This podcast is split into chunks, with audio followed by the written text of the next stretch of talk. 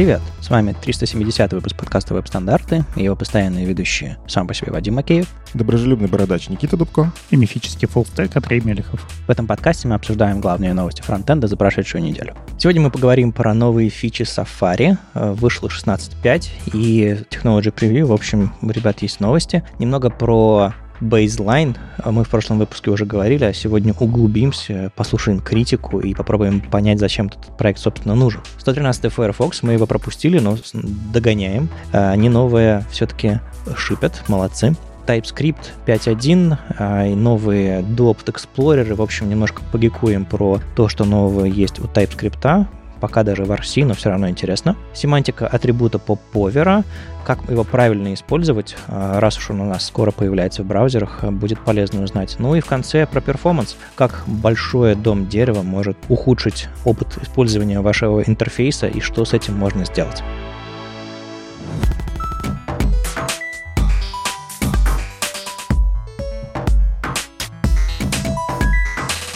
Мы сегодня начнем с э, темы, которая даже не браузерная, даже не про платформу, и уж точно не про фронтенд. А мы расскажем про, про то, чего мы нового придумали для проекта веб-стандарта. Если вы помните, у нас когда-то был Patreon, мы там э, выкладывали а, скриншоты с записей, мы там какие-то штуки постили, там разыгрывали что-то, и, в общем-то, в целом предлагали вам нас поддержать. То есть подписаться на какую-то небольшую сумму денег и периодически помогать. Это здорово нам помогало на самом деле. А у нас а, появился какой-то бюджет, мы могли более свободно, не знаю, платить за сервисы, хостинги, а, всякие там микрофоны покупать ребятам и, и просто а, всячески себя свободно чувствовать как проект. Да, дизайны заказывали, там, что мы там еще только не делали. Мы этот проект закрыли, когда прикрылся сам подкаст с началом войны в прошлом году, и подкаст запустился, и вот мы сейчас подумали, что если кому-то все еще хочется нас поддерживать,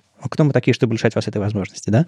Ну и нас, нам это тоже самим пригодится. Поэтому мы решили попробовать перезапустить наш Patreon и еще добавить к нему дополнительно Boosty а, для тех, кто не может пользоваться Patreon. В итоге у нас сейчас есть а, две страницы, а, собственно, Patreon и Boosty, а, на которых а, есть очень простой а, tier или план или тариф, что ли. На Patreon это 3 евро, на Boosty 250 рублей. Вот такая простая схема. И это способ а, сказать нам спасибо за то, что мы делаем каждую неделю с 2016 года а, вот этим, этим прекрасным составом людей. Зачем это вам нужно? Не знаю. Если, если вы хотите сказать спасибо, это один из способов. Подписаться на какое-то время, как вам больше нравится. А что мы можем дать вам а, взамен, в ответ? Какое ответное спасибо можем сказать? Ну, во-первых, мы продолжим выходить. Это гарантируем. А еще мы подумали, что это хорошая возможность возобновить наш чат, но сделать его более контролируемым и менее, что ли, сложным Потому что, если вы слушали в последних эпизодах, мы обсуждали возможность вернуть чат, а, говорили вслух. И получилось, что дело сложное. Много людей, а, горячие, горячие темы, и сложновато его модерировать. И мы решили, что для тех, кто скажет нам спасибо вот таким образом, а, мы дадим доступ в наш закрытый чат. Это не какая-то эксклюзивная штука, в которой мы будем делать безумно важные вещи и прятать их от всех. Мы, на самом деле, как проект всегда сохраняли идею, что мы открыты для всех э, бесплатно и так далее. Мы просто хотели сделать э, в ответ тем, кто нам помогает, какую-то вот ответное спасибо, что ли. И вот мы запустим такой чат для тех, кто нас поддерживает. А это будет один из способов, не знаю, задать нам вопросы какие-то, обсудить эпизоды и всячески быть с нами поближе, если вы этого хотите. В общем, если вам есть что нам на эту тему сказать, э, welcome в нашу почту подкаст э, webstandards.ru, а так э, ссылки на страницы на Patreon и на Boosty будут в описании. Подписывайтесь, если у вас давно было желание сказать нам спасибо таким образом. Ну и всем, кто подпишется на эти наши страницы, мы Потом уже через эти сами сервисы вышлем приглашение в наш чат. Заходите, давайте общаться. Мы хотим снова быть с вами чуть поближе, но пока в таком контролируемом образе. Возможно, когда-нибудь появится и публичный чат, как у нас раньше был, но пока в таком виде. И еще раз э, спасибо, что вы нас слушаете, и спасибо тем, кто решит нас как-то поддержать. Ну и пора поговорить, наконец-то, о чем, о чем мы все собрались поговорить. Uh, у нас тут uh, свежие релизы браузерные, статьи и все остальное. Давайте начнем с WebKit.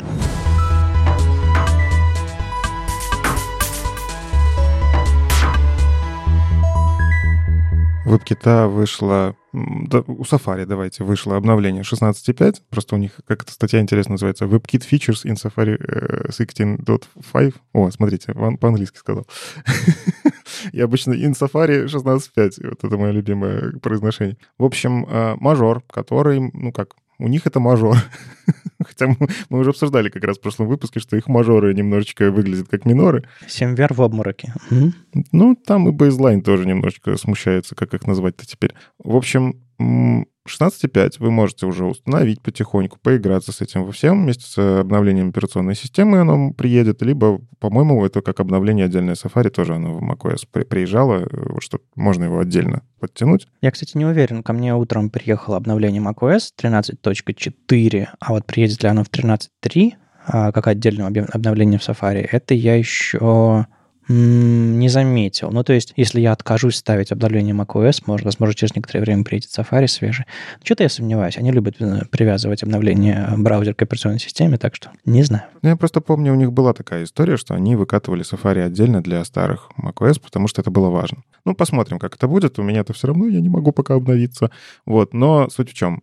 Они выкатили несколько фичей, которые как раз-таки с интеропом э, очень активно пересекаются. Начнем с того, что самое важное, самое-самое важное — CSS-нестинг. Разве может быть что-то важнее, чем CSS-нестинг? Конечно. Когда-нибудь... Я видел шутку, что когда-нибудь мы SAS переименуем в CSS, и вот, и все просто будет работать. А, в общем, да, CSS-нестинг начнет работать. Понятно, что обязательно смотрите, какие у вас пользователи с какими браузерами приходят, потому что пока что его в прод этот нестинг ясно катить нельзя, потому что мы только сегодня про это говорим. Подождите хотя бы пару месяцев. Но, тем не менее, уже эта штука будет работать нативно. А, это классно. Важно, важная заметка к нестингу, что uh, сейчас Working Group работает над тем, чтобы немножко ослабить ограничения нестинга, связанные с тем, что там uh, все должно начинаться с имени класса или с какого-то там сложного селектора, что, чтобы браузер различал свойства от селекторов. То есть имя тега просто так вставить нельзя сейчас нестинг на уровень свойства. А, так что, в общем, Джен Симмонс немножко обещает это все исправиться. И, и, и самое смешное, а, что подсветка кода абсолютно сломалась а, в блокпосте а, WebKit. Ну, ну, как бы, если вы разрабатываете подсветку кода или какие-то там, не знаю, расширения для, для, текстовых редакторов или что-то подобное, ну, ребят, пора уже. Еще интересные псевдоклассы подъехали, которые мне прям очень нравятся. Я, скажем так, я ждал и я думаю, многие ждали, я сейчас опишу, как они работают. А, давно есть псевдоклассы valid invalid. Это когда вы на input, допустим, его можете поставить, и если там, не знаю, у вас стоит type email, и вы ввели не email, он там, этот псевдокласс применится, вы можете красненьким подсветить, но какая проблема с ними была? Вы как только что-то пытаетесь с ним делать, он тут же такой, о, invalid, сразу. То есть вы еще не успели ничего сделать, вы просто поставили туда фокус, попытались что-то напечатать. И поэтому было, ну как, по идее, можно было просто их починить, но нет, обратная совместимость веба так делать нельзя. Поэтому пришлось сделать два новых псевдокласса, uh, user valid и user invalid.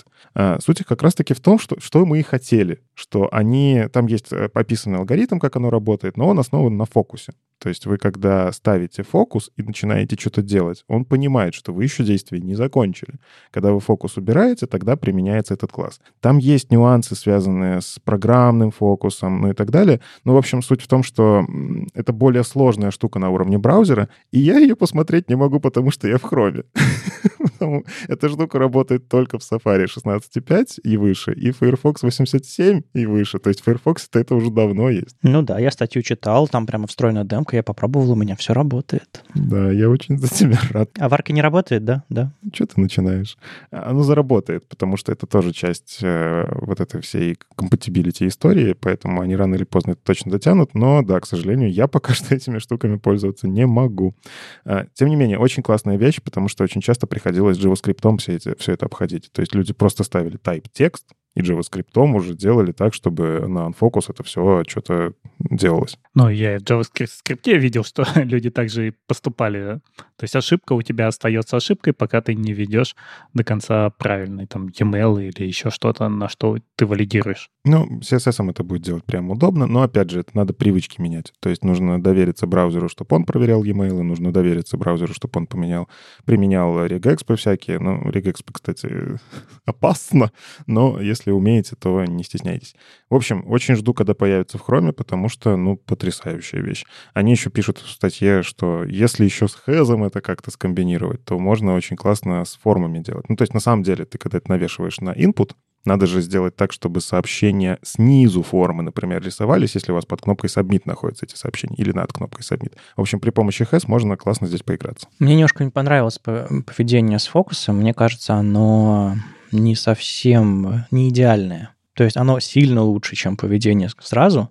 Но вот, допустим, если ты а, находишься в окне, и печатаешь свой email или какой-нибудь, не знаю, какую-нибудь строку, которую это поле проверяет регекспом каким-нибудь паттерном, атрибутом. Ты переключился на другое окно, чтобы скопировать что-то, или просто, не знаю, тебе сообщение пришло, ты переключился в мессенджер, ты возвращаешься на эту же страницу, ты из поля не выходил, оно просто потеряло фокус, потому что потеряло фокус все окно. И в этом месте оно снова становится красным. Я только что проверил, не очень. Ну и другой пример, ты не можешь узнать, хорошо все или нет, пока ты не уберешь фокус. Возможно, здесь помогла бы какая-нибудь эвристика, что ты вводишь и перестал вводить, и срабатывает в этот момент валидация. Ну, всем, мне кажется, не угодить. Ну, потому что здесь вот реально у каждого свои предпочтения. Я все-таки верю, что вот это уже лучше, чем было. И дальше, наверное, будут какие-то обсуждения, рецепты. Ну, стопудово, когда это заработает в хроме, деврелы Гугла набегут такие, смотрите, вот вам рецепт, как это правильно готовить. Адам Аргайл соберет 10 демок под это все. Нам просто нужно подождать.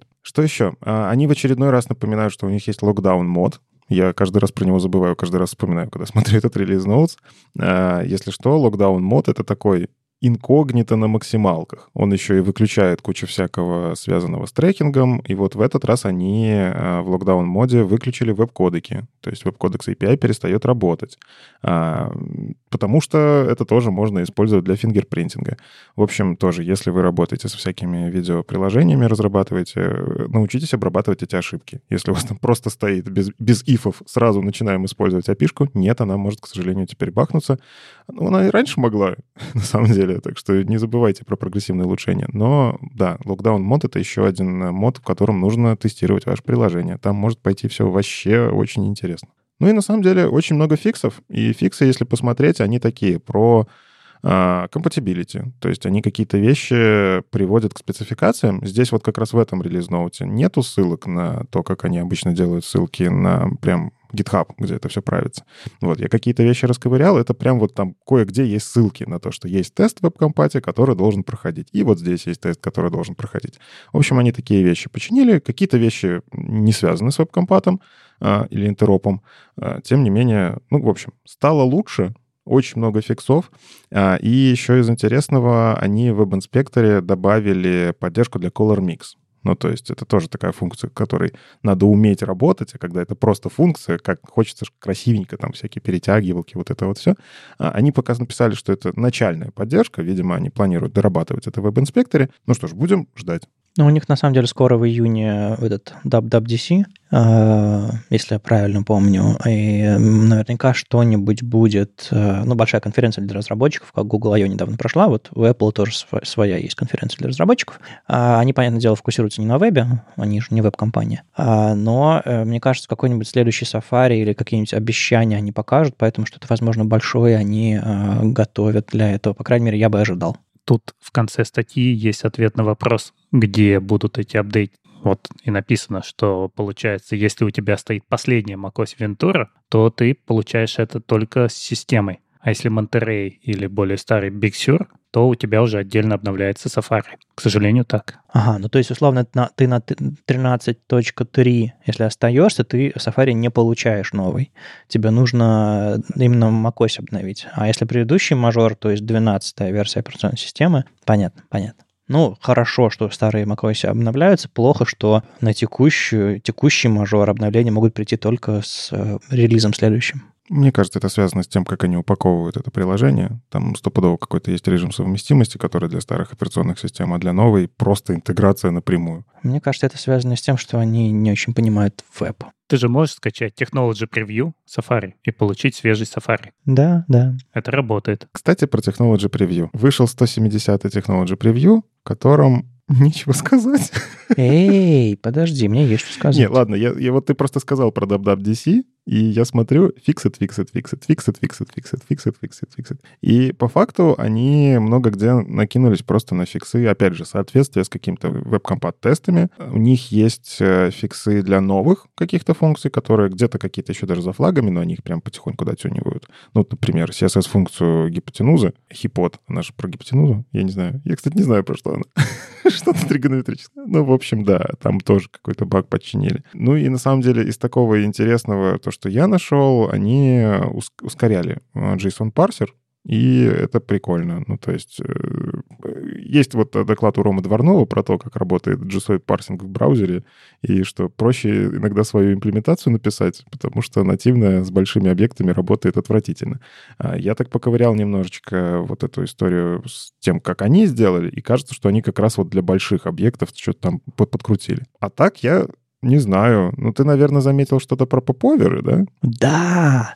Мы, на самом деле, попозже сегодня поговорим про поповер. Это новый атрибут, который там в браузерах потихоньку начинает появляться. А, так вот, они внедрили, и, ну, хорошо, что внедрили, но мне, мне я просто расковырял саму, сам этот нюанс, когда читал э, более подробно в, в комите. А, в общем, поповер это возможность вам связать а, атрибутом два элемента. Ну, то есть, допустим, у вас есть кнопка, а по нажатию на эту кнопку открывается какой-то, а, вернее, попадает на самый верхний слой какой-то, не знаю, тултип, а, выпадашка, еще что-то такое. Так вот, если вы были на этой кнопке, нажали на нее, а потом нажали, открылся ваш поповер, вы нажали Tab, вы перейдете прямо в этот поповер, даже если он находится в, в противоположной стороне комнаты, ну, в смысле, в другой стороне документа вашего. То есть вот эта вот логика, а, на что нажали, туда фокус попадает, а потом при закрытии фокус возвращается обратно на кнопку, они ее внедрили, и это обалденно, потому что вам не нужно это все руками управлять для того, чтобы делать доступные хорошие интерфейсы. То есть э, этот атрибут не просто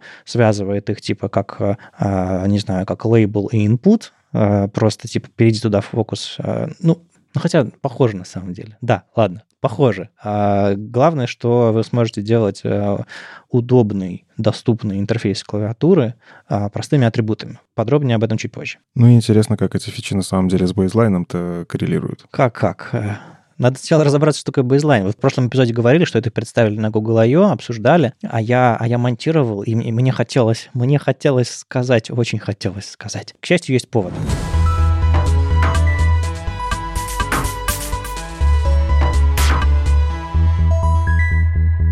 А тут э, Матис Шефер написал статейку, которая, по сути, критикует бейзлайн, причем так, э, ух, прожаривает, я бы даже сказал. И э, это хороший повод поговорить подробнее про бейзлайн. Я, на самом деле, э, прямо сейчас готовлю доклад про бейзлайн. Э, где-нибудь там в конце мая, в середине июня пару, пару раз с ним выступлю, если все получится. И я копнул ну, плюс э, GDE еще рассказали про, про бейзлайн чуть заранее. А, были, была возможность позадавать вопросы, пообщаться с тем, кто, э, кто их разрабатывает, кто этот проект вообще разрабатывает. Так что есть какой-то дополнительный контекст, а, могу что-то рассказать. В общем, для начала про статью. Статья про а, браузерную совместимость и про то, как вообще мы смотрим на наш код и оцениваем, готов, а, готовы ли какие-то веб-технологии для того, чтобы оказаться в браузере у наших пользователей. И э, мне очень нравится интро, оно такое спокойное и издалека, и такое немножко абстрактное, но, но очень хорошо помогает нам вообще подойти к этой статье.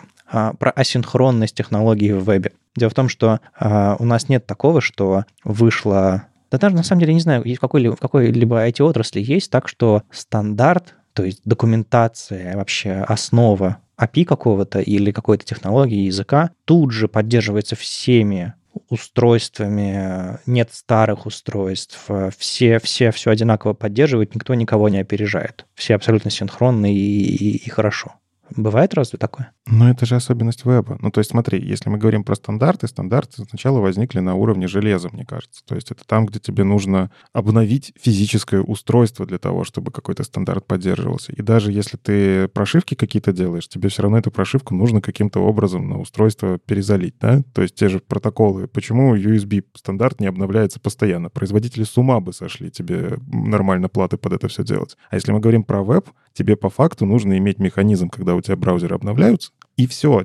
Ну, те разработчики могут писать что угодно, и оно просто начинает работать. Это вот модель, когда ты можешь э, стандарт э, внедрить, и он максимально быстро расходится, это ровно из-за того, как это децентрализация или как это называется. Ну, когда у тебя много-много узлов, которые обновляются сами. Но не всегда это получается. Вот есть у нас WebAuthn, который Вроде бы он у нас и в Safari, и в Chrome есть, а в Firefox все никак не допилит. Ну да, и вот такая вот асинхронность веба, она, э, в общем-то, рождает сложности с тем, что, ну, во-первых, э, хорошо, с одной стороны, что браузеры а, поддерживают все а, технологии сотворения времен, то есть самый первый сайт, который э, на коленке написали э, в ЦЕРНе, сейчас откроется в любом современном браузере, отрендерится и прекрасно-прекрасно сработает. С другой стороны, наоборот, не работает. В старых браузерах современные сайты, ну, скорее всего, не, не заведутся, потому что у нас э, мы используем какие-то там э, самые последние, последние технологии. И вот это, собственно, большая проблема, с которой э, вот этот baseline, новый проект Гугла, который анонсировали на последнем Google I.O.,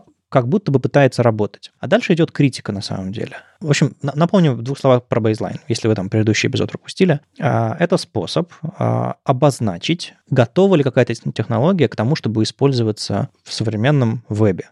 А, идея такая, что если, она, если какая-то технология, какой-то API, там JS, HTML, CSS поддерживается в стабильном текущем браузере и в предыдущем стабильном мажорном э, релизе. А, какая-то эта технология в базе данных бейзлайна помечается как широко поддерживаемая. И собственно, критика идет самих высказываний, которые анонсировали ребята, когда представляли эту технологию. Какие вообще use cases есть для бейзлайна на основе всего, что там а, Рэйчел Эндрю написала и другие ребята. Когда вы планируете какой-то проект, вы можете использовать а, конкретные номера браузеров, вот, типа Chrome 93, Safari, там, не знаю, 102, еще что-то такое. А можете сказать, что, по словам, опять же, авторов бейзлайна, с которыми я на самом деле не до конца согласен, а можете сказать, что мы поддерживаем а, бейзлайн, бейзлайн этого года. Когда публикуете библиотеку, вы можете сказать, опять же, какие вы браузеры поддерживаете. И э, смело сказать, что мы поддерживаем бейзлайн какого-то года. И каждый год мы будем этот бейзлайн обновлять и так далее, и так далее. Или когда пишете какую-то статью, вы тоже можете сказать, что это технология, и вставить маленький виджет бейзлайновский и сказать, эта технология везде прекрасно поддерживается. Это изначальная идея. А там начинается критика. И критика начинается очень такая как следует и берется самое болезненное, берется каскадные слои, у которых нет никакой обратной совместимости, никакой возможности написать фалбэк нормальный, адекватный. А, и говорится, вот давайте так посмотрим. В бейзлайне есть add layer, те самые каскадные слои. Они широко поддерживаются всеми браузерами. Но можете ли вы сегодня их использовать? Не можете, потому что, не знаю, у одного из десяти ваших пользователей э, не заведется. А, ну, точнее, скажем так, если брать ПК на юзу, смотреть статистику браузеров, сколько, сколько там поддерживается, допустим, 90% наберется поддержки. 90% поддержки — это много, это круто. Но это много и круто для прогрессивного улучшения когда у, старых браузеров будет какая-то попроще версия, а у 90% прям идеально все, классно то, что вы придумали. Когда вы используете какую-то корневую технологию, которая а, не имеет фалбека адекватного, которая принципиально меняет, как вы делаете сайт, на самом деле какой-нибудь э, grid layout, он был таким же. В старых браузерах, если у вас раскладка всего сайта развалилась, сайтом часто нельзя пользоваться. А, и вот то же самое AdLayer. То есть, типа, аргумент про использование технологий по бейзлайну как будто бы не работает с AdLayer. Э, дальше про, библиотеки, дальше про статьи. Если вы пишете статью, вы, вы можете сказать, что у меня все работает по бейзлайну, и люди такие радостно скопируют вашу технологию статьи и начнут у себя использовать, посчитая, что бейзлайн гарантирует им совместимость. И в этом месте я, с одной стороны, согласен, с, собственно, с автором статьи. С другой стороны, мне очень нравится сама идея бейзлайна. И я хочу попытаться объяснить, и, собственно, вот это, мне кажется, основная мысль, которую я попытаюсь воткнуть в свой доклад, когда я его доделаю. Так что перед вами сейчас черновик этой мысли. На мой взгляд, бейзлайн просто неправильно подали. Когда его представляли, его решили подать очень красиво и максимально универсально. Во-первых, бейзлайн прямо сейчас это 5, 5 API браузерных. Флексы, гриды, border image, какие-то там JavaScript API 1, про клонирование объектов, по-моему, structured clone и еще что-то. Я забыл что-то еще, какой-то, какой-то CSS еще, по-моему. И это, безусловно, не покрывает всю платформу. Вы, безусловно, не можете на это опираться сейчас. Но идея в том, чтобы покрыть через несколько лет, покрыть э, все API браузерные, чтобы прям как на, как на Canаюзе могли этим пользоваться. То есть аргумент номер один. Эта штука недоделанная. Аргумент номер два. Эта штука, на мой взгляд, сработает не как браузер-лист или не как э, какая-то гарантия того, что в технологию вы берете, она работает везде. Это, безусловно, неправильно. Вы не можете ориентироваться на последнюю версию браузера, если к вам приходит на браузер, версии браузера на 10 версий назад какой-нибудь ваш пользователь. Вот вы реально, вы пишете какое-то банковское приложение или приложение там для почты какой-нибудь сельской, ну, не придут к вам в последних версиях Chrome и Safari. Ну, потому что другие люди, другие, другие компьютеры. О чем говорит Baseline? О состоянии фичи внутри веб-платформы. То есть, когда мы слышим новость про то, что у нас есть какой-нибудь color mix, про то, что у нас есть какой-то новый клевый JavaScript API, про то, что у нас есть, не знаю, новый HTML тег, мы слышим эти новости и такие, о, прикольно, наверное, это поддерживается в Chrome, потому что в последнее время Chrome очень активно рассказывает про что-то такое. А поддерживается он в Safari? Наверное, где-нибудь в Technology Preview за флагом или нет. А поддерживается ли он в Firefox? Не знаю. Услышав о каком-то новом API, мы долгое время не, не понимаем, где он поддерживается. А когда у нас возникает впечатление, что он везде поддерживается, мы все равно начинаем сомневаться стоит ли его использовать или нет. Но когда мы видим конкретное свойство, конкретное API, конкретный тег какой-нибудь фичу веб-платформы, и видим, что он в бейслайне в этом году, и у него везде ну, зеленые галочки, мы такие, а, эта штука, мало того, что для нее написали спеки, про эту спеку все договорились, браузеры договорились, они все поддержали эту технологию, Сейчас она доступна во всех стабильных браузерах, и более того, не со вчерашнего дня, а с предыдущих релизов, то есть минимум две последних версии браузера. Это значит, что эта фича в веб-платформе готова. А могу я ее использовать или не могу использовать, это мое решение. Вы должны сами взвешивать, готова эта технология для использования или нет на основе вашей браузерной статистики. Baseline говорит вам, готова ли эта штука внутри веб-платформы, готова ли эта штука с точки зрения всех браузеров. А доверять этому или не доверять, вы все-таки делаете проекты не для команды Google Chrome DevRel, да, вы делаете это для ваших пользователей. Если ваши пользователи не могут пользоваться этими, этими фичами, им все равно, насколько зеленая галочка этого вашего бейзлайна. Но ведь получается, что с точки зрения бейзлайна все равно это новая технология, которая поддерживается только в двух свежих версиях, одна из которых вышла вчера, или эта технология уже там, в 10 версиях в прошлом поддерживается. Ты ничего не поймешь, если там написано baseline. Тебе все равно нужно идти на Can I Use и смотреть, как именно она поддерживается. Это очень неудобно, потому что, ну, есть там галочка, и что? Тебе все равно надо проверить. Да, да, да, это, это совершенно точно. Э, просто ты получаешь какое-то, не знаю, понимание, насколько оно стандартизировано, насколько оно проработано, насколько все браузеры согласились и договорились о том, что эта штука часть веб-платформы и собираются ее всерьез поддерживать. Это очень важный аргумент, когда ты, когда ты закладываешься на использование каких-то технологий, понять, что все браузеры согласились, все браузеры собираются что-то внедрить. Более того, когда ты сегодня идешь на CanIUse, ну не можешь ты на него положиться всерьез. Там некоторые фичи написаны как не работающие в браузере Opera, хотя э, по, версии движка они должны, допустим, работать. Там некоторые фичи просто отсутствуют. У некоторых фич стоит галочка, что они немножко не до конца работают, идет ссылка на какую-то статью, в которой, которой, которой ссыл, ссылка бита или в статье так до конца не объясняется. То есть Canayuse — это не официальный источник информации, это, это источник информации, который огромный, а, который занимает время, чтобы его обновить, и который не всегда адекватно обновляется. Более того, там иногда ты ищешь какую-то фичу, она там присутствует в двух версиях. Она из базы данных MDN и из базы данных Canayuse. И они иногда говорят тебе разные вещи. То есть доверять сегодня нельзя, нельзя пока никому. Возможно, когда-нибудь Baseline расширит свой этот э, снипет с карточкой или какие-то свои внутренние фичи до того, чтобы помогать тебе говорить, что, на, что не знаю, в, в той стране, в тех рынках, на которые ты ориентируешься со своим проектом, уровень поддержки такой, а вот в этих другой. И это хоть какую-то тебе картину будет давать. Но пока, не знаю, свою аналитику можно будет подключать. Там в Canvas можно делать а, как Google аналитику и там Simple аналитику какую-то. Это не дает тебе стопроцентной гарантии. А если ты хочешь сделать свой сервис для реальных людей э, и реальных задач, ну, тебе нужно самому проверять. Но ведь есть же и обратное если фичи нет в бейзлайне, это еще не значит, что браузеры не договорились. И это не значит, что эту фичу нельзя использовать, потому что ты можешь ее использовать, а в том браузере, в котором ее нет, ты можешь ее заполифилить или не включать. И иногда так и делают. То есть, опять же, здесь тоже ничего не говорит нам наличие галочки. Ну, мне кажется, это более полезная все-таки ситуация, когда, когда этой штуки какой-то нет в бейслайне, это значит, что ты можешь не торопиться за хайпом или, или внимательнее смотреть на собственные решения, взвешивать их. Ну, то есть, да, ты тоже прав со своей критикой, эта штука не решает все проблемы сразу. Просто, мне кажется, уровень надежд и у, тот, тот, что ли, хайп, с которым это было представлено, он завышен.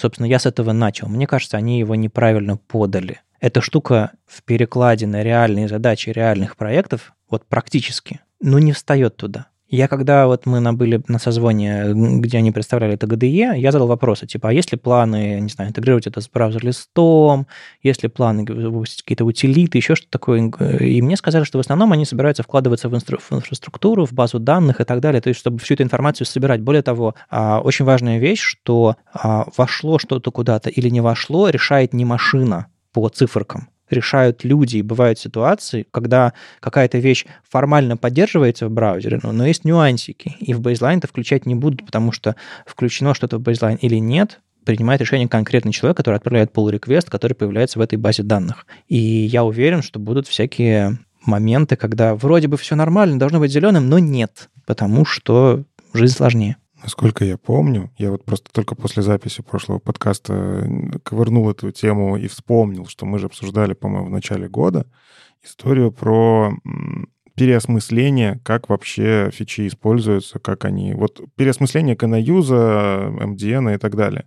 Мы это прямо обсуждали как просто идея. А тогда не было этого названия. Они просто собрали группу внутри V3C, которая будет этим заниматься. Я потом смержил, что это та самая группа, этот бейзлайн-то и делает. А, то есть бейзлайн изначально — это история про стандарты это не история про то, что вы можете это использовать. Это история, вот как Вадим сказал, что этот стандарт готов к тому, чтобы с ним начинать играться. Что вот в основных движках, которые, причем тоже, этот элитный клуб мне тоже не нравится. Они выбрали, что вот они главные движки, раз у нас поддерживаются, значит и поддержатся. Да, у них статистика-то хорошая, но тут, кстати, в статье очень хорошее замечание.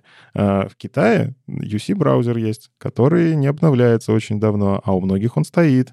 И вот у них это мажорный браузер. Ну, потому что, ну, так вот устроено у них.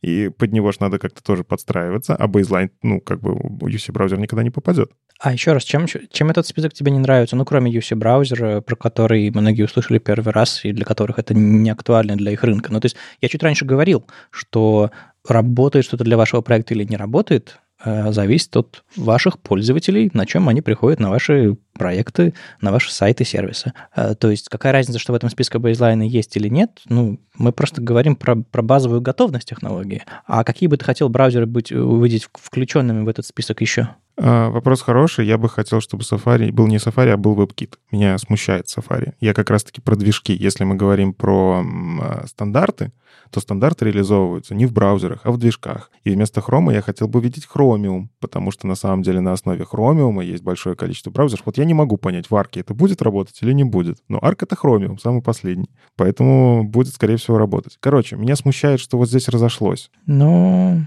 а потом Brave э, выключает какой-то API, а потом Opera забывает обновить э, Chromium, а потом Arc такой, э, а у нас собственное видение, мы сегодня перешли на, на Gecko или еще что-нибудь такое. И, ну, то есть э, тут такое, э, движок не всегда у тебя гарантирует чего-то. Плюс за движком сложнее, за, за версией движка сложнее следить, чем за версией браузера. Скажем так, было правильнее бы сделать это низкоуровнево, наверное, в смысле, чтобы прям разработчики следили за конкретными циферками, но они сделали чуть-чуть выше, чуть доступнее для э, более широкого круга разработчиков, которые, возможно, не так хорошо разбираются. Но разбираться, конечно, стоит. Но это и говорит нам о том, что бейзлайн не описывает ничего. Это просто что-то очень абстрактное, потому что, опять же, он не учитывает количество браузеров на устаревших устройствах которое будет расти. То есть настоящий бейзлайн рынка, он должен понижаться, он не может повышаться, ну, потому что ты не можешь зачастую обновлять браузеры. Но это бейзлайн веб-платформы, а не рынка. Вот это важно понимать. Да, то есть это как раз-таки вот про стандарты. То, что они изначально и хотели сделать, просто вот на Google I.O. они преподнесли это совсем не так. Я согласен, что они сломали ну, вот эту фичу именно тем, что изначально громко заявили они не так, как она на самом деле работает. Более того, насколько я помню их планы, они действительно хотят собрать базу данных, на которой будет много чего опираться, в том числе не только бейзлайн, а в принципе все фичи, условно, там проиндексировать, чего они там умеют, не умеют, и там от бейзлайн будет автоматом собираться на основе того, что вот браузер выкатил, у них там какая-то ручка дернула эту базу данных, что теперь мы это поддерживаем. Вот механизм, там целые процессы хотят вокруг этого настроить, насколько я помню. Но, опять же, это сложная история, потому что браузеры разные, кто-то захочет этим пользоваться, кто-то не захочет. Ровно поэтому я понимаю этот список. Ну, с, те, с, кем, с кем договорились, что они будут участвовать в процессе, те в этот список попали. Поэтому здесь нет оперы, поэтому здесь нет арка и так далее. Вот. Ну, короче, инициатива хорошая, но я в прошлом выпуске точно так же на это набрасывал. А еще меня пугает плашечка бейзлайна. Она меня пугает тем, что... Как это? Здесь в статье, кстати, тоже это упоминается. А что, если я реализовал фуллбэк, но у меня плашечка показывает красненькое на проекте? Вот я себе устанавливаю эту плашечку на проект, и она пишет, что М-м, не бейзлайн. Но я же фуллбэк сделал. Ну, значит, бейзлайн? Не нужно эту плашечку ставить на проект. Ребята, не нужно. Это про веб-платформу, а не про ваш проект. Запомните и повторяйте вместе со мной. Это для веб-платформы. А что сказали на Google I.O.? Вы можете а. добавить ее в проект. Да. Вот это меня больше всего смутило. Вы можете добавить ее в проект, вы можете добавить ее в библиотеку, чтобы показать, что вы соответствуете бейзлайну. А это же хайп, а это же многие, кто на продукт ханте захотят себе добавить, просто что типа мы крутые. А по факту это будет вранье. Есть такое. Ну, зависит от того, какой у вас проект. Я ребятам из Доки э, немножко, немножко заранее подсунул эту идею, и они уже внедрили у себя те самые там 5 или 6 э, API, по-моему, все-таки 5, э, которые э, у них там есть документация по гриду, флексу, там, border image и так далее, и они внедрили себе флажку, плашку уже на, на доку. То есть, если зайдете почитать статью про, про грид, layout, там внизу будет плашечка поддержка в браузерах, бейзлайн и так далее. Они взяли, по сути, пакет feature set, из NPM, и там JSON лежит, по, ней, по этой JSON можно пройтись, и, собственно, вот э, если вы делаете документацию, вы можете э, туда эту плашечку вставить. Если вы пишете статью, вы можете эту плашечку туда вставить. Но если вы делаете продукт для живых пользователей, если вы делаете, не знаю, даже библиотеку, я не вижу ценности, честно говоря. Поэтому запомнили, и давайте пользоваться бейзлайном как э, бейзлайном веб-платформы. Фича готова или нет? Готова для кого? Для вас, чтобы вы приняли решение, готова ли она для ваших пользователей, потому что только вы знаете ваши пользователи, вы только, только вы знаете свои задачи, только вы знаете, можете ли вы позволить себе накрутить полифил или использовать фичу как есть. И это заодно отвечает на вопрос Алексея, который э, нам э, как раз про бейзлайн спросил и говорит, а если у меня много фич, а если MDN, а если вот это? Алексей, надеюсь, мы ответили на ваш вопрос. Э, если нет, уточните. Э, так что не будет сегодня вопросов, вернее, ответов на вопрос. Мы э, сразу в тему это все включили. Ну что, давайте снова про браузеры. У нас есть релиз еще Firefox. Мы поболтали про совместимость про платформы, давайте про всякие специфические штучки. А, мы, кстати, пропустили в предыдущем эпизоде а, релиз Firefox, он тогда вышел. Но, в общем, ребята без меня не справились, на что пришло время исправляться.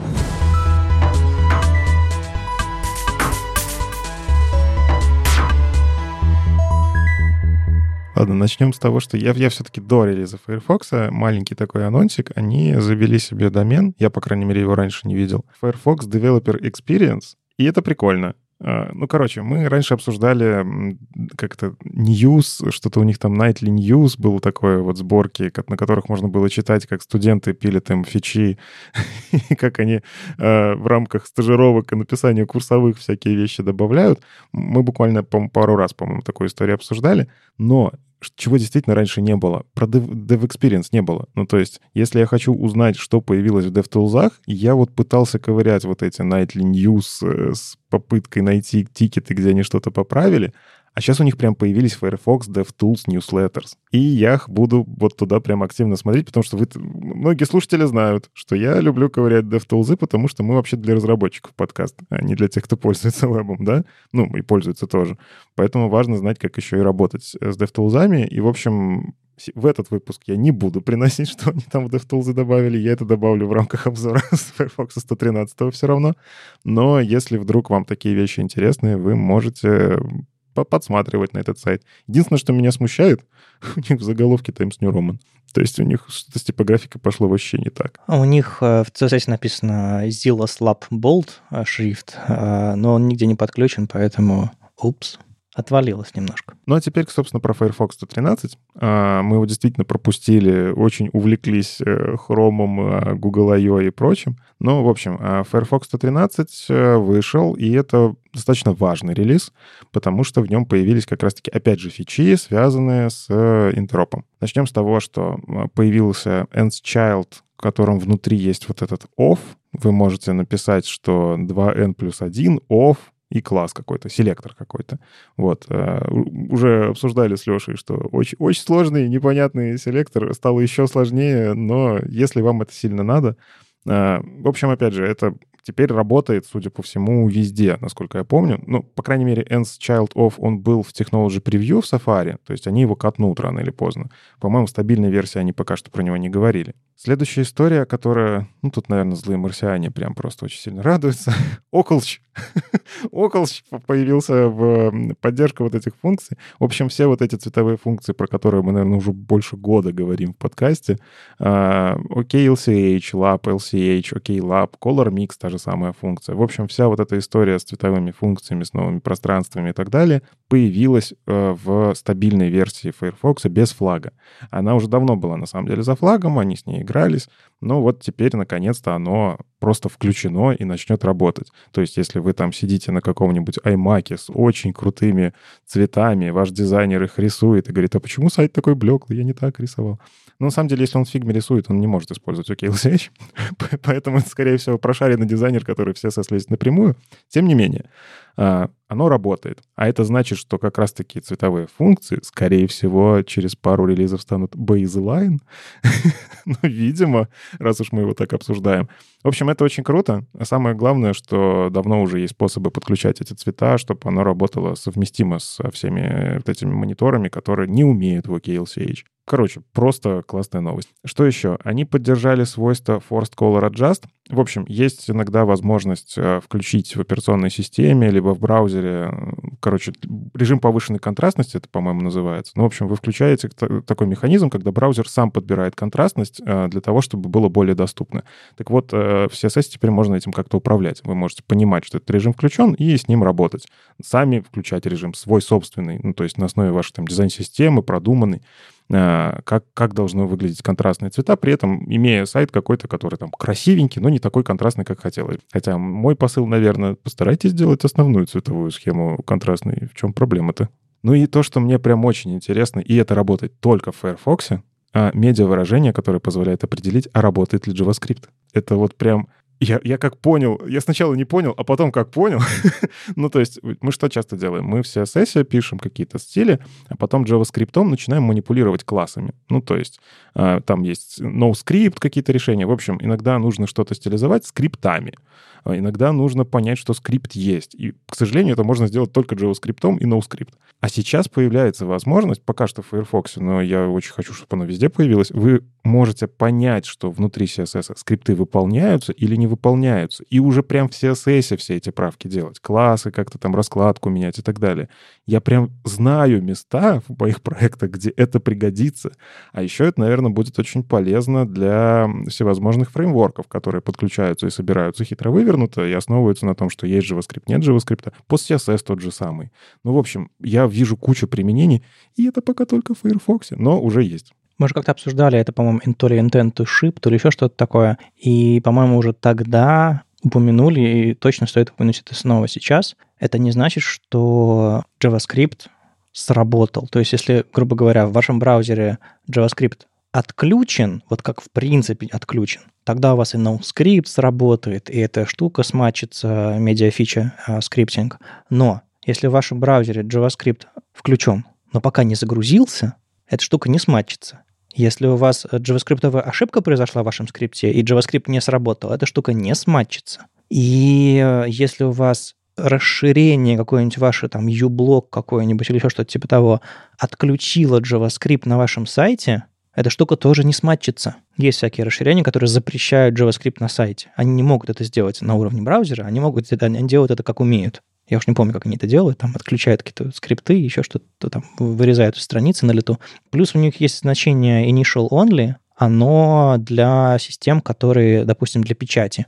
Если вы э, делаете версию для печати, у вас там нужен, чтобы какой-нибудь JS отрендерился, или просто вы запускаете в браузер, который не умеет э, в runtime, а умеет в один раз, типа Prince XML, э, движок для печати в PDF, э, он умеет JavaScript, но он умеет JavaScript один раз. То есть сработал, все, Дальше PDF. PDF не работает. А, не забывайте про эти ограничения, если вы будете закладываться на что-то подобное. Так что вот этот паттерн JS, Node.js, который там на HTML классик выставляется, он все-таки у него все еще есть use case. Он зависит от того, сработал ли ваш э, JS, который приехал, например. Ну, иногда его ставят прям в шапку, э, но, но все равно это более гибкий, что ли, вариант, э, и не стоит... Э, думать, что наши проблемы все решены. Возможно, когда-нибудь в эти фичи появятся другие значения, не знаю, там runtime enabled или, не знаю, там loaded, или... Я не знаю, можно ли как-то расширять, а если будут идеи, ну, надо заходить в рабочие группы и предлагать. Но пока вот сходу я не вижу. Но, тем не менее, да, это, это, это просто про состояние движка. То есть э, вот этот мы локдаун мод говорили, что в нем могут ли listener какие-то отключаться. В общем, это про оно. А в целом, опять же, все равно это удобно, и прогрессивным улучшением вы можете уже сейчас попробовать поиграться. Может, какие-то вещи, если вдруг э, вы понимаете, что JavaScript отключен, вы можете попробовать CSS поставить флажку «А включите, пожалуйста, мы сломаемся». Ну, очень вас просим. Мне кажется, в реакции это должно по умолчанию просто быть. Если SSR не включен, вот просто сразу сходу. Ну, мне кажется, проще так NoScript ставить, но CSS тоже можно. Что еще интересного? Они сделали новый движок про доступность. То есть э, я почитал там статьи, есть подробные статьи о том, что, э, ну, в общем, у них доступность — это важная часть реализации Firefox. Это здорово, что они за этим следят, но старый движок был просто медленный. Ровно из-за того, что он там пытался поверх того, что происходит в браузере, наслаивать accessibility. Они сделали параллельный по факту движок, они как-то там это турбо назвали. А, в общем, история в том, что это такой существующий в параллельной реальности движок, который делает работу с доступностью на лету, не поверх того, что что-то произошло, но с какими-то интеграциями. Я сильно не копал, как у них это реализовано, потому что, опять же, браузерный код и все дела, но они сделали несколько публикаций про, то, про этот движок. Можно про них посмотреть тем, кто это понимает чуть лучше. Суть в том, что оно стало просто быстрее, и это уже хорошо, ну, то есть пользователям скринридеров станет э, поудобнее пользоваться. Э, оно стало более стабильное, и, по-моему, они там пофиксили много вещей, связанных с быстрой реакцией на то, что происходит в приложении. Ну, то есть, э, ну, отзывчивость на что-то, там, медиавыражение, еще что-нибудь поменяли, э, layout и так далее. Э, много вещей, просто потому что новый движок заложили вот в архитектуру, стало работать лучше.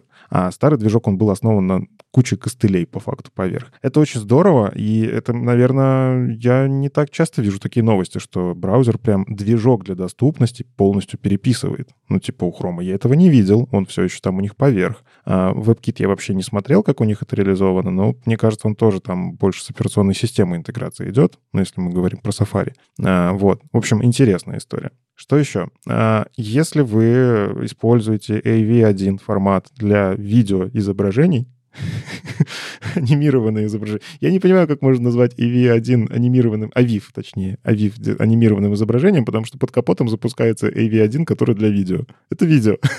Ну, будем объективны, просто без звука. Слушай, ну WebP это тоже видеокодек, по сути. Да, да, да, все так. Ну, в общем, суть в том, что у вас в Picture теперь еще одна штука начнет срабатывать э, более корректно, и всякие анимированные э, авифы начнут работать. Ну, то есть, если вы там для оптимизации трафика использовали, не удивляйтесь, Firefox обновится и станет на графиках чуть-чуть получше. Ну, то есть вы сможете, по сути, если у вас были а, гифки как жанр в виде авив картинок, а не видео, они заработают. Ну, то есть, да, вот я наверняка они будут тяжелее, чем если бы вставили как видео, поэтому зачем? Но для совместимости все отлично. Угу. Ну и очень странная фича, я нашел. Они поддержали drag-and-drop файлов писем напрямую из Microsoft Outlook, причем фича э, в бактрекере Mozilla ждала 13 лет. А я вот не понимаю, кто эти люди, которые 13 лет ждали и сейчас обрадуются, потому что Outlook же переписали, по-моему, прям очень сильно. Может, с этим связано. Может, к ним Microsoft пришел, такие, типа, ребят, мы Outlook переписали, нам нужна эта фича. Да просто они, скорее всего, какую-то э, интеграцию в операционную систему получше сделали. Я думаю, это не связано с движком браузерным, это скорее с, э, с операционной системой. А я вот немножко попинаю.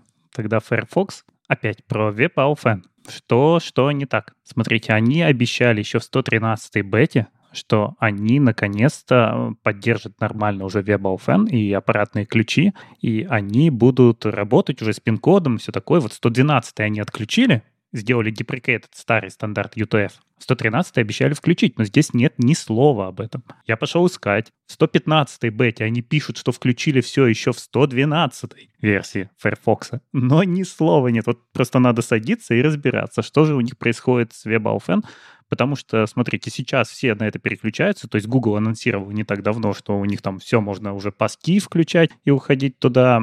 То же самое на GitHub мы можем использовать ключи.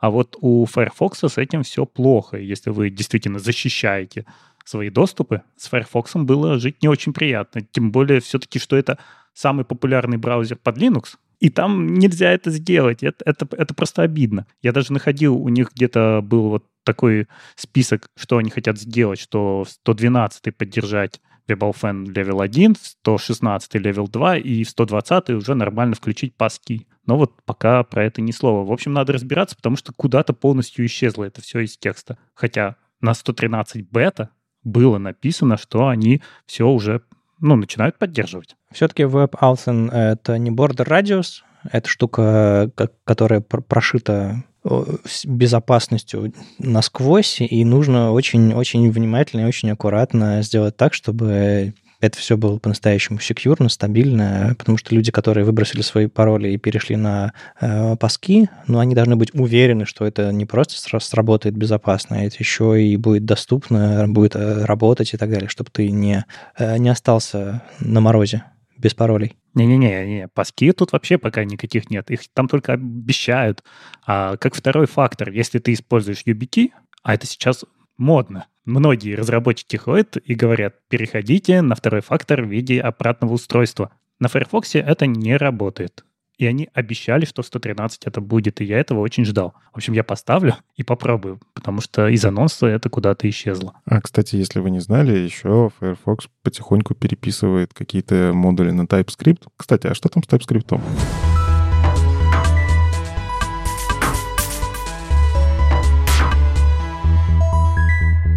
От TypeScript у нас вышел 5.1 релиз кандидат, в котором нет ну, таких каких-то глобальных изменений, все-таки не так, как пятерка, где у нас там выкатили там, декораторы, но много мелких приятных штук. Вот, например, наконец-то можно перестать везде писать return undefined, он все это уже наконец может сам выводить. И вот эти вот, э, когда у вас начинал ругаться, а вот эта ветка ничего не возвращает, и вы писали return, а он все равно ругался, и вам нужно было написать return undefined, все, это уходит. Наконец-то TypeScript будет сам ну, такие веточки выводить, и с этим все будет нормально. Боже, я этого ждал чуть ли не со старта. Он меня заставлял писать реторн там, где я не хотел. Ну, зачем? Я понимал, что TypeScript, он про строгость, но я не понимал, это же в спеке написано, что если ничего не возвращается, по факту возвращается. А TypeScript это не поддерживал. Вот и, и сколько пришлось ждать.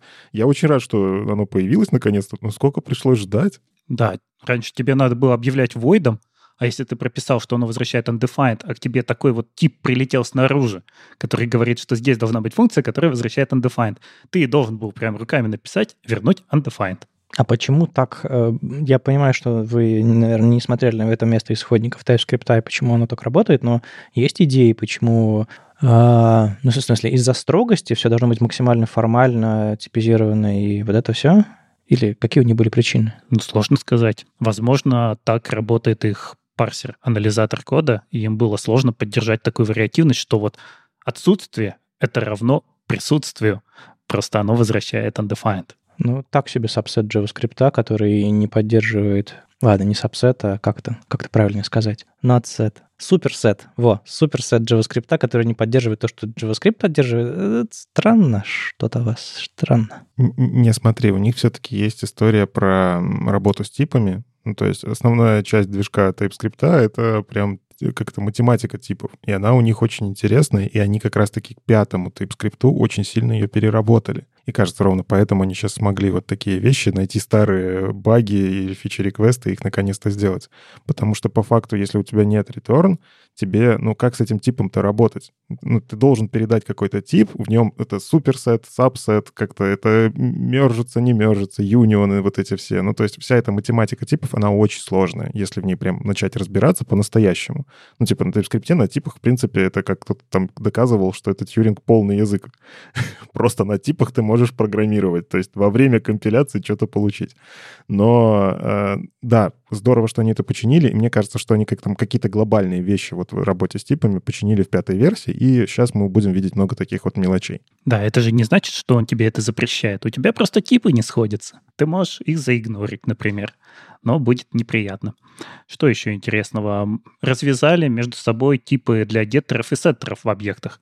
То есть если раньше у нас можно было сделать разный тип для геттера и для сеттера, но при этом геттер должен был входить в множество сеттера, то теперь можно абсолютно разные типы описать, и это будет работать. Не знаю, сталкивались ли вы с такой проблемой, но иногда это удобно, например, что у вас э, где-то там undefined, например, может быть в геттере, а в сеттере undefined не может быть. И бьется несовместимость по типам. Причем это, это исчезнет. С JSX хорошее изменение. Я думаю, многим упростит жизнь, потому что как раньше работал TypeScript JSX? Он чекал элементы по возвращаемым значениям. То есть вот вы пишете какая-то функция у вас, которая возвращает JSX элемент. И потом вы где-то используете этот элемент. И у вас не сходятся типы, например. Потому что он говорит, о, это не элемент, там у тебя промис вернулся. Все, это они полечили, теперь у них отдельный есть тип, где перечислены вообще все, все теги, которые вы можете использовать в JSX. Он уже их не выводит из самих конструкторов, а они просто перечислены. И это позволяет уже перейти к новым там, решениям в TypeScript, ой, не в TypeScript, в React, когда у вас функции могут быть осинками, например, и возвращать промис. А я же правильно понимаю, что здесь сошлось две вещи. Во-первых, это просто патч, который добавляет отдельные типы. Не математика, а прям DTS, условно, прям встроенная в язык. А второе, у них же появилось, по-моему, тоже где-то рядом с пятой версией или четыре, последнее что-то, а, разрезов промисов. Ну, то есть э, у них была такая механика, которая позволяет в типе промисы выкидывать. Э, вот, и мне кажется, оно здесь просто сошлось в какой-то момент. Да нет, мне кажется, здесь как раз дело в том, что просто появилась DTS, где описали все теги, которые можно использовать в JSX. И он теперь их не пытается вывести через конструктор и не ломается. Такое простое решение, ну так элегантно. Да, простое. Ну, раньше казалось, потому что простым решением просто выводить типы но не всегда их можно вывести, иногда их приходится описывать перечислением. То есть в чем-то это шаг назад, потому что мы вместо математики используем перечисление всех-всех тегов. Но кому-то упростит жизнь, потому что, наверное, многие втыкались в это, когда у тебя там говорит, а это не элемент, я не знаю, это откуда. И ты начинаешь мучиться, понимаешь, что оно там где-то не пробросилось и так далее. А так-то оно бы работало. Также можно теперь будет писать JSX атрибуты с namespace, когда мы пишем, например, А, двоеточие Б. Вот такого рода атрибуты будут теперь работать.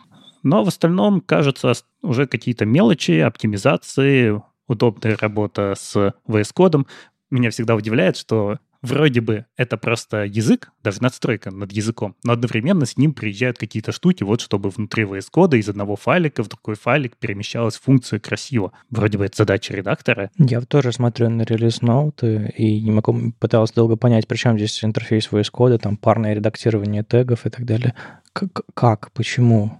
Как это связано вообще с TypeScript? Microsoft, здравствуйте. Да не, я понимаю, но разве это фича языка? VS Code — это TypeScript First э, IDE. Ну, то есть изначально, когда VS Code запускался, они TypeScript выдавали как, типа, мы его поддерживаем максимально. И у них очень много интеграций продержано прямо на уровне интеграции с TypeScript. То есть это прям часть VS Code. Поэтому если вы в других языках разрабатываете, там таких крутых интеграций, к сожалению, нету. VS Code, он про TypeScript. Но это даже не VS Code. Это Language Server Protocol, который позволяет вот из движка передать в редактор всякие хитрые подсветочки. И в редакторе это уже не надо реализовывать. Раньше тоже для меня было удивлением, когда вот я сидел в идее, и у меня что-то было, а потом я читал, теперь это появилось в TypeScript. А у вас раньше этого не было? Нет, не было. Потому что VS Code получал это из движка TypeScript. Но с другой стороны, они говорят о том, что ты можешь теперь писать текстовый редактор, не думая о том, с каким языком они будут работать. Ты просто подключил протокол, и у тебя все подсветочки появились из самого движка этого языка. Ты не реализуешь это сам. Ну, конечно, немножко странно об этом читать. Вроде читаем про язык, а тут нам про редактор. Причем про определенный редактор, а не про все. Ну и, кстати, мне кажется, еще важно упомянуть, э, они четко здесь говорят breaking change.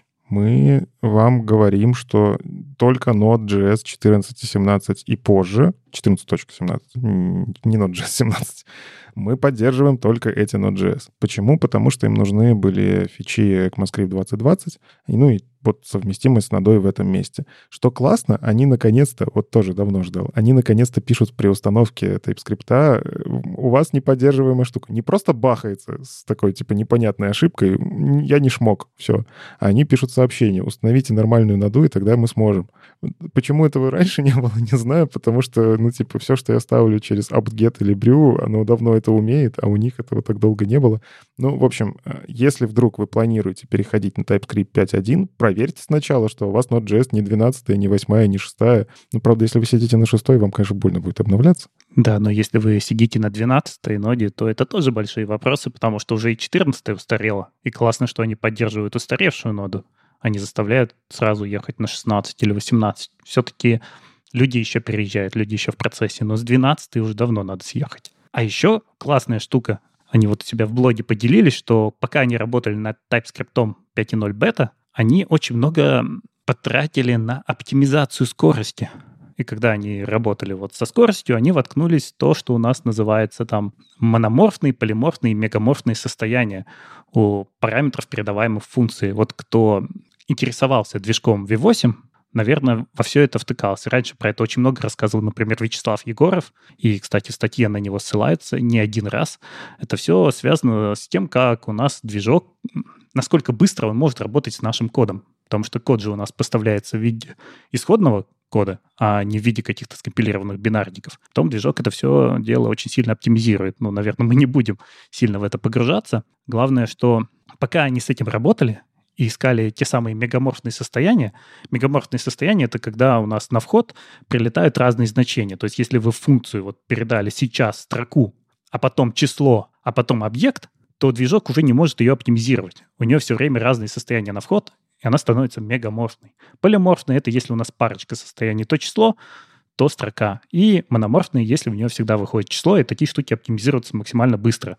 И вот ребята сели и посмотрели, почему у них медленно работает TypeScript где-то на компиляциях, нашли все эти состояния, которые выбивают его из мономорфности в мегаморфность, и движок начинает заново все это переоптимизировать, а на таких объемах с которыми работает TypeScript, это становится максимально критично. Понятно, что когда вы делаете просто сайт, и у вас там в JavaScript прилетает разные функции, вам ничего не даст то, что вы ее объявили мономорфной, следили за этим. Но если у вас, например, уже серверный рендеринг, и у вас очень много пользователей, вот здесь уже вы почувствуете разницу. А если вы пишете компилятор, который лопатит там тысячи файлов, то тем более почувствуете. Но так как никаких нормальных инструментов не было, то есть когда-то был инструмент, по-моему, назывался Гидра, как раз от Вячеслава Егорова, но с тех пор, как Вячеслав ушел делать Dart, он подзабросил это все. В общем, ребятам пришлось написать инструмент. Теперь у нас есть новый инструмент, который называется Diopt Explorer. Это штука, которая ставится в VS Code и позволяет анализировать ваш код. То есть вы запускаете код со специальным ключиком, получаете логи, эти логи загружаете вот в этот Diopt Explorer, и в нем уже смотрите и пытаетесь найти узкие места. Да, это для профессионалов. Очень редко кому понадобится на таком низком уровне что-то искать. Но почитать полезно, потому что здесь объясняется сама проблема и как с ней бороться. Если вот вы в это воткнетесь, то вам пригодится, что инструмент наконец-то появился, потому что раньше нам приходилось все это делать в консоли. А правильно я понимаю, что ну, вывод из статьи самый главный — стараться писать мономорфное? Ну или полиморфное, но не идти в обработчики типа jQuery? Но ты не всегда это можешь сделать. Вот как раз приводится пример, что у них есть, например, объект-символ, и ты можешь сделать его мономорфным, если ты всем полям, которые не проинициализированы, вручную пропишешь undefined. Но это сожрет кучу памяти. Поэтому тебе приходится искать варианты. Вот они в итоге его оставили моно, мономорфным, но сделали у него ссылку на другой полиморфный объект. В общем, это такая штука, который, с которой надо играться. Тебе не получится писать все изначально мономорфно и за этим так следить. В принципе, TypeScript, он уже сам за этим следит. Если ты объявил, что у тебя функция принимает не any, а number, то когда в него прилетит стринг, тебе придется расширить, типа еще расширить. И ты уже задумаешься, а что-то здесь не так. И вот там оно и следит. Ну, это, это, это если задумаешься. Потому что иногда проще quick fix и добавить тип. Гораздо больше проблемы с объектами. Потому что структура объекта, она описывается даже тем, в какой последовательности поля заданы. Если у тебя есть объект, user, и в нем есть имя и фамилия, и ты сначала записал имя, а потом фамилию, а в другом объекте наоборот сначала фамилия, а потом имя, для движка это два разных объекта. И вот здесь уже возникают проблемы. И с такими проблемами как раз и приходилось бороться вот в TypeScript. Но, опять же, мне кажется, это не тот совет, который нужно давать людям. Пишите мономорфный код. Потому что очень редко, когда мы в такие кейсы упремся. Вот когда мы в них упремся, мы достанем инструменты, найдем все эти места. А в целом, ну да, старайтесь понимать, что это такое, старайтесь не делать э, мегаморфные функции, но это не так критично там в 99% нашей работы. Но классно, что инструмент теперь есть. Ладно, мы не придумали, как сделать подводку к следующей теме, поэтому я просто начну.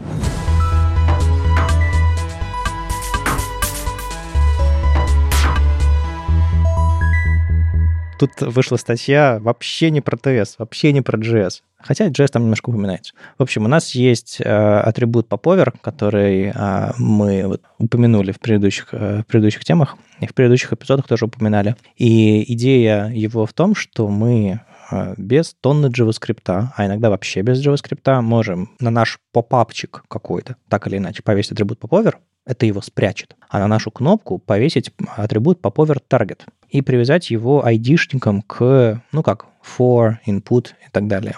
И нажав на эту кнопку, мы получим открытие нашего поповера. То есть идеально, классно. Если мы нажмем там э, Escape, он закроется. В общем, все вот эти вот поведения, они э, встроены в браузер. Здорово, классно. Но есть нюансик. Когда вы используете атрибуты типа поповера, вы, по сути, конструируете новый интерфейс, не встроенный в платформу. Вы его сами создаете. И, допустим, когда у вас используется, не знаю, details summary какой-нибудь, вы используете встроенный примитив в браузер. И браузеры умеют все эти его роли прокинуть в скринридер, например, и э, тем самым подсказать пользователям, которые не видят ваш интерфейс или пользуются им там с клавиатуры или слушают его, э, что этот элемент, его можно открыть, закрыть, в него такие роли и так далее, и так далее. В этом случае вам э, максимум браузер подскажет, э, поможет с фокусом работать. Но если вы кнопочкой открываете дивчик, этот дивчик нужно каким-то образом встроить в интерфейс, чтобы он имел смысл. Потому что если вы откроете дивчик, пользователю будет непонятно, что за дивчик вы открыли. И тут Хида Деврис написал статейку, которая э, говорит про семантику поповер атрибута. Что нужно по сути, сделать с этим вашим дивчиком, чтобы он стал а, полезным, понятным, чтобы он а, имел смысл при открытии, когда вы нажимаете на эту кнопку. Связь между кнопкой и вашим этим дивом уже есть. А дальше можно а, внедрить роль меню, если вы делаете а, список каких-то actionable элементов внутри. То есть там удалить что-то, переместить выше, ниже или какие-нибудь подобные такие маленькие попапчики на вашей странице. Также можно подружить поповер э, с диалогом. Я удивился, когда он показал этот пример, потому что диалог, по идее, должен открываться отдельным JS методом, все дела, а тут можно их подружить, и у вас появятся другие JS методы, именно связанные с поповером, но тем не менее. И тогда роли проставлять уже не нужно. У диалога они, собственно, есть встроенные. А можно всякие листбоксы, делать тогл типы или тул типы. А, для этого тоже есть определенные ария роли. Идея здесь состоит в том, что вы, повторюсь, конструируете новый интерфейс из примитивов, которых в веб-платформе нет. Вы всегда хотели делать собственные селекты, стилизовать селекты, помните, да? Все говорили, когда уже наконец, ух, хочется там бордер какой-нибудь сделать или э, фон. Пожалуйста, но с новыми возможностями приходит новая, новая ответственность. И вам теперь нужно все эти роли проставлять. Вам нужно все-таки, несмотря на то, что этот поповер атрибут работает без JavaScript, и какая-то логика все-таки у вас убирается. Если вы хотите сделать нормальный интерфейс, какой у вас всегда был встроен в браузеры, с, с, со всякими диалогами, селектами, summary details, так вот, если вы хотите сделать хороший интерфейс, вам нужно трекать события мыши, а, чтобы вниз-вверх ваши селекты, внутри вашего селекта можно было что-то выбирать и так далее, и так далее. А у нас в будущем планируются более высокоуровневые примитивы все-таки, но высокоуровневые, которые заменяют селекты. Я делал там года полтора назад, два уже, мне кажется, скоро, демки и видео записывал, где показывал, как это можно сделать с помощью нового тега. Я уже забыл, как он называется, там поповерт, по-моему, он назывался, или еще что-то такое, или как-то поп-ап. Ну, в общем, была какая-то обертка вокруг э, вместо селекта над опшенами, и можно было их стилизовать и так далее. Так вот, э, более высокоуровневые примитивы впереди, э, OpenUI над ними работает, но пока с атрибутом popover вы можете все-таки конструировать новые интерфейсы, и они прямо сейчас должны зашипиться скоро в Chrome, ну, Edge и так далее. А Safari Technology Preview под экспериментами, и Mozilla Mozilla эта идея нравится, они тоже собираются это зашипить. Вопрос в том, когда. И если вы готовы уже начать экспериментировать, не забывайте, что все-таки вам нужно конструировать это все руками пока что. И не забывать про доступные взаимодействия. Мало э, то, что у вас по нажатию на кнопку дивчик откроется. Этому диву нужно задать правильные роли и всячески взаимодействие организовать внутри. А, даже несмотря на то, что многие вещи браузер вам поможет сделать, включая фокус, который мы сегодня обсуждали а, в случае с Safari, какие-то вещи все-таки придется делать самостоятельно, и это хорошо, потому что вы не ограничены одной ролью. Если у вас есть тултипчик, диалог, модалочка, какой-нибудь попапчик. Это разные вещи, и вы можете, э, выставляя разные роли, подсказывать пользователю, что это такое. Я на самом деле вот э, что основное, опять же, для себя из статьи нашел, нужно верстать просто семантично и использовать готовые вещи. Потому что я вот сейчас э, тут проектик один делаю, и поверстать пришлось. Я просто, ну, как без всяких дизайн-систем решил набросать какой-то очень примитивный интерфейс. Так вот, Details, Summary, диалог и прочие баттоны, они работают потрясающе. Они все обрабатывают вместо меня. Они сразу работают семантично, доступно, при этом замечательно все в том дереве. Ну, короче, можно все что угодно с ними делать. А самое главное, что если раньше у нас были реальные проблемы стилизовать такие штуки, ну, типа, как стилизовать маркер для summary? Вот, ну, да, раньше это работало не везде. А сейчас это везде работает. Ну, то есть тут даже я попытался сделать кастомно выглядящийся селект, а, и мы тоже эту статью, по-моему, даже обсуждали, как это можно сделать. Ну, то есть там по факту это можно сейчас делать без таких вот жутких вещей, как мы это раньше страдали. А там при помощи гридов, нашлепок друг на друга, внешний вид получается, ну, конечно, такой похожий там на вашу кнопку, кликаете, а там нативный селект внутри. А, напоминаю, Леша часто говорит, что нативные селекты это на самом деле очень крутые. Вы же там можете искать прямо в них. Вы же можете группировать тоже прямо в них. То есть там на, самом деле из коробки очень много интересных вещей. В общем, мой посыл, э, прежде чем пытаться реализовывать, вот как в статье говорится, что нужно продумать, как это будет э, работать, если вы это реализуете сейчас, а посмотрите, а можете ли вы заиспользовать что-то из HTML, что уже сейчас есть. А, я вот э, видел, что Вадим недавно учил тегом на метапе, что тегов много. Так вот, изучите эти теги. Они многие очень даже полезные. И то, что вы их не знаете, это очень зря. А это знание, оно будет вот это знание вам поможет, в общем, верстать гораздо проще. Ну как же, можно же взять Flutter и нарисовать все на канвасе. Зачем использовать готовые решения, которые работают? А знаете, помните, было раньше на картинку image map можно было поставить со ссылками, разметить э, э, всякие области и кликать в них. Можно и так было делать. Ну, типа шпеги рисовать по клику. Пока вообще не переехали на Flutter, давайте все-таки поговорим про веб-платформу. Тут у нас про размер дома, интерактивность и перформанс есть статейка.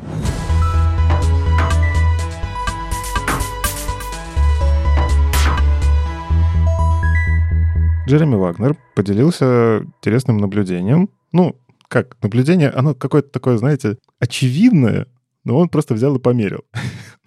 А какое наблюдение? Если вы пишете веб-сайт, на котором есть огромное количество DOM-элементов, это внезапно влияет на performance приложения. Вот это открытие. Но всегда хотелось понимать, а как же оно влияет. И это станет еще более актуально, учитывая, что Core Web Vitals постепенно добавляет метрики INP, которые ну, короче, как оказалось, размер дом дерева на них влияет. А, что происходит? Он на самом деле описывает, когда у вас большой дом, а, есть три вещи, которые вам могут мешать. Во-первых, а, в браузере CSSOM строится не мгновенно. CSSOM — это отдельное, ну вот есть у вас э, дом, это про теги и там before, after, текстовые узлы. В общем, он формирует дерево, внутри которого вот формирует все, все то, что надо будет потом отрисовать. А CSSOM — это стилевое представление вот этих кусков. То есть там, там чуть больше, чем э, просто взять один на один, э, склеить это с домом, потому что в CSS есть еще куча всяких других вещей. Ну, в общем, вот этот CSS-OM, это дерево, оно развесистое. Причем, если вы используете какие-то хитро вывернутые фреймворки, и из них э, используете буквально пару классов, то CSS-OM для них все равно строится. Это, кстати, тоже всегда задумывайтесь, что неиспользуемый CSS — это не бесплатно для браузера. Он его все равно парсит, он все равно строит какое-то дерево. А, в общем, ну, такое. А если вы еще динамический CSS добавляете на вашу страницу, ну, JavaScript вставляете CSS Style Rule, вы пересчитываете CSSOM. Там есть, конечно, оптимизации, которые пытаются пересчитывать не все дерево, а какой-то кусочек, но по факту, если вы там звездочку фигачите, ну, типа, не надо так делать. Ну, это первое, CSSOM. Ладно, допустим, CSS-то у вас небольшой. Но если у вас большой дом, что с ним будет? На самом деле, каждый раз, когда вы манипуляции с домом проводите, которые влияют на пересчет и дома, ну, там, не знаю, вставляете узел, вставляете его, причем, не знаю, где-нибудь прямо посреди бади, а, то у вас происходит пересчет и дома, и CSSOM. Ну, точнее, CSSOM не целиком пересчитывается, потому что если он там стайл внутри не найдет, он, скорее всего, не будет с этим э, изгаляться. Но э, у вас, когда появляются какие-то элементы, э, с, не знаю, с браузерными стилями, которые вот есть только в браузере, User Agent Styles они называются, все равно нужно там что-то пересчитать. Ну, в общем, сброс кэша происходит того же самого CSS. В общем, там очень много механизмов, о которых мы просто не задумываемся. Но они не бесплатны. Так вот, самое классное, что браузер это все показывать умеет в Chrome DevTools. Ну и третья вещь, которую он говорит, если вы будете делать документ query selector, он просто будет работать медленнее. То есть он уже все посчитал, он уже все закешировал, но работа с памятью не бесплатная, и query selector, он, он не выполняется до того, как вы его вызвали. Вы когда его вызываете, он начинает ходить по этому дереву, собирать все то, что вам надо, и класть это в память. И тут сразу две проблемы. Во-первых, чем больше дерева, тем медленнее оно обходится. Во-вторых, э, чем больше результатов, тем дороже это по памяти. Если вы плохо работаете с query selector all, и не чистите после себя, то утечки памяти могут быть колоссальные. Ну вот такое простое, на самом деле, можно было до этого догадаться, но в чем суть-то статьи? На самом деле вы же можете теперь это все посмотреть в перформанс-мониторе, и, в общем-то, скажем так, Chrome DevTools очень далеко шагнули вперед. Они перерабатывают вкладку Performance, они перерабатывают вкладку Performance Insights, точнее, ее новую делают, и стараются подсказывать, что у вас есть какие-то проблемы, связанные с размером дома чего раньше, кстати, не всегда выводилось. Например, если вы используете вкладку Performance, вы можете, например, кликнуть э, на какой-нибудь Recalculate Style. Наверное, вы видели, если туда... Короче, вы когда открываете перформанс, там очень много всяких квадратиков. Вот вы позумте и стопудово найдете Recalculate Style. Он есть на любом сайте. Даже если вы не писали CSS, он все равно делает Recalculate Style для браузерных стилей. Э, и дальше вы можете посмотреть, сколько элементов было заэффекчено вот этим всем. Это тоже очень прикольно. Я никогда не задумывался, что вот я стиль поменял, а он же вот у меня в доме может вызвать вот столько-то, столько-то изменений. И чем больше вот этих элементов заэффекчено, тем ниже производительность будет вот этого самого INP. То есть, например, пример классический. Вы, э, как, как считается INP? Он считает, когда вы что-то производите со страницей, что сколько времени проходит до следующего рендера. Ну, то есть, если вы там не делаете хитро вывернуто через э, э обработку, короче, каждого кадра своим каким-то движком, типа Flutter на канвасе, да, у вас все-таки, скорее всего, может быть какое-то замедление. Так вот, вы его можете увидеть, и вы можете понять, что это влияет на метрику INP. Та самая метрика, которая говорит, я кликнул, и браузер на это время завис, прежде чем что-то нарисовать. А эта метрика, она будет влиять на Core Web Vitals, а это вот вся комбинация в Core Web Vitals будет влиять на позицию в Гугле, на позицию в выдаче Гугла. То есть э, в целом, как бы мораль такая, чем меньше у вас дом узлов, тем больше шансов вам попасть в топ выдачи Гугла. Я очень сейчас взял, упростил, выкинул кучу пунктов, но если совсем-совсем упростить, да.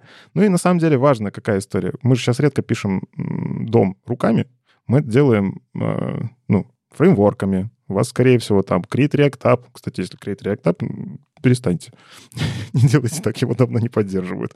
А, Next.js у вас какой-нибудь стоит. У вас там скорее Preact вы, может, подключили. Там Svelte, что там сейчас еще модно? Vue, да? А, Angular. В общем, у них внутри, у всех раньше была проблема, очень на старых версиях, что вы не могли не сделать обертку. Ну, то есть ему нужен был узел корневой внутри элемента, внутри вашего нового какого-то компонента, а внутри вы уже что-то делаете. И отсюда и появляются вот эти э, картинки в, в Твиттере Вадима, Худукин, Урюкин, вот это когда большая такая э, стрелочка из div-div-div-div-div-div-div, вот. А это вот ровно та самая проблема. Так вот, все эти фреймворки уже давным-давно научились фрагменты. То есть вы можете э, как бы задать все равно узел ему корневой надо, но этот корневой узел не формирует дом. Он не формирует какой-то отдельный дивчик, спанчик или еще что вы там используете. Вы можете просто... Вот если вы все еще его не используете, ну попробуйте, это несложно. Фреймворки-то научились, разработчики не научились вкладывать э, там 20 уровней тегов. Вот я сейчас зашел э, в Твиттер, э, просто лента, никуда ничего не мотаю, ничего не кручу, ничего там не, под, не подгружается. Просто главная страница Твиттера. 2200 дом нот, причем там больше тысячи, по-моему, считается уже много, 800 считается типа ой-ой-ой. А, и максимальный уровень вложенности там я насчитал, по-моему, 23 или 25. То есть причин на это особых нет, не обязательно вкладывать что-то. Причем э, та нода, которая, по-моему, э, дом нода, которая самая глубокая, и вообще все это вот дерево самое глубокое, оно вообще, по-моему, абсолютно спозиционировано, не обязательно его куда-то засовывать внутрь. То есть э, иногда более плоское дом дерева помогает считать стили быстрее, и об этом тоже можно думать. Но есть же не только глубина, но и ширина дерева. И то, и то влияет ну, то есть 1400 нот у нас может быть и плоскими. Вот в чем проблема. Это другая проблема, она связана с дизайном, и здесь про это тоже говорят. Да, что ты во фреймворке можешь уменьшить глубину, но что делать с шириной? И, и вот здесь как раз возникают все эти бесконечные прокрутки, чтобы у нас загрузилось сначала чуть-чуть, и все заработало, а потом догружалось. Но проблема таких страниц в том, что чем глубже мы вращаем, тем медленнее все начинает работать. Не, ну виртуальные списки ну, виртуальные списки — это если мы работаем с таблицей. А если ты работаешь э, с Фейсбуком, у тебя вот эта лента, она бесконечно растет. И чем больше она растет, если ты сверху не будешь их убирать. Ну да, да, да. Речь, речь о том, что э, все Фейсбуки и Твиттеры, насколько я понимаю, используют виртуальные списки, и это для меня как пользователя на самом деле неудобно. Я иногда прихожу в свою там ленту в Твиттере и такой, так, я хочу найти какую-то фигню, о которой я написал, не знаю, год назад я думаю, сейчас я загружу весь свой год в виде одной большой страницы, она будет медленной и так далее. Я Command F найду на этой странице что-нибудь. Поиск в Твиттере отвратительный. Я ищу, а оно список виртуальный, он мне сколько показал, плюс, плюс 10, минус 10 э, моего таймлайна, столько он и рендерит. Э, это отлично для моего перформанса, но не решает мою задачу. Ну, то есть виртуальные списки активно используются в соцсетях это приходится делать, потому что иначе, чем дольше ты сидишь в своей социальной сети, а они хотят, чтобы ты там сидел максимально долго, тем меньше бы, ну, медленнее бы она работала, если бы эти ноды не отстреливались. На самом деле это сочетается с теми советами, которые есть в статье. Если вы все-таки не можете влиять на размер дома, ну, по какой-то причине, такое бывает, то, во-первых, попробуйте, первое, это подключать дом чуть-чуть попозже ну, не дом, давайте говорить, HTML-элементы. А, то есть вы сначала грузите то, что нужно для первого экрана, и если там что-то находится на 15 экране, загрузите это потом. Но оно вам сразу не надо. Пользователю это не надо. Если он не хочет туда интерактивность, как он до нее не доскролит просто. А, с, учитывая, что есть всевозможные intersection observer, content visibility и прочее, вы можете, короче, взять и найти попало оно в зону видимости или не попало. Но здесь опять же сломается сценарий Вадима. Да, действительно, такие вещи просто через Command F перестанут работать. Тем не менее, ну, как бы для каких-то вещей, которые, наверное, не искабельные, почему бы и нет. Вторая история внезапно для ИНП стало снова важно, с какие, какой сложности у вас CSS-селектор. ну, то есть та вещь, которую мы долго говорили, да забудьте, там настолько все быстро работает, что плевать.